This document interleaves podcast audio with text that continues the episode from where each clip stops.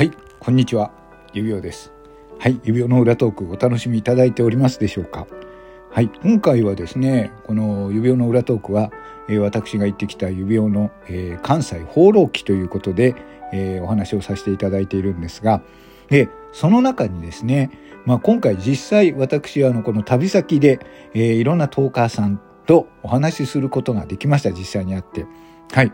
で、この音声配信ですとね、まあ私は、まあ 私はまあこう言っちゃあれですけれども、本当に実際に若々しくてですね、まあ音声配信をやってるにはもったいなすぎるような、えーまあ、まあこう容姿のこと言うのはけど、まあイケメンなんですよ。はい。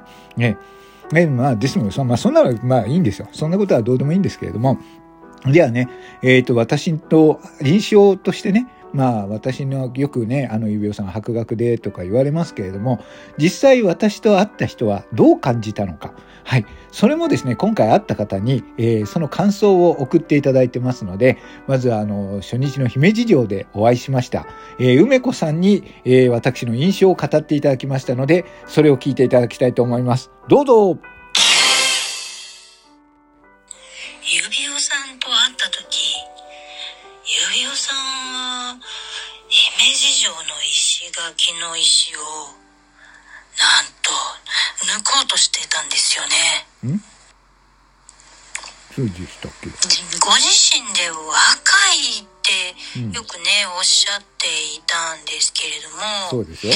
あの、よぼよぼ、結構ね、あの、よぼよぼ歩きのね、方でしたね。そう、そうですか？あんまりその、かこと言うのもあれなんですけど、かっこよさは、まあ、ね、なかったかなと思いますね。人間に人間だよ。人人間だよ人間ですよ。何言ってるというふうにちょっとね、最初理解できなかったです理ね。解で、理解しろよ。姫路城を眺めながら、うん、そうね。レポート素晴らしてますよしい。ですね。見てくださいよ。この名古屋城の立派なことえ、名古屋っ城じゃなかった言ったてましたね。え、え、これで終わり？おい、梅子さんおいおい、あの、私を褒める言葉とかないのかな？はい。えーということで、えー梅子さんの、えー感想ですね。私はこういう人だった。梅子さん目悪いのかな？よくわかんないな。ちゃんとした人だと思ったんだけどな。はい。ということで、えー指輪の、えーこちらの、えー姫路城で会いました。梅子さん。指輪あったらこんな人だったというレポートでした。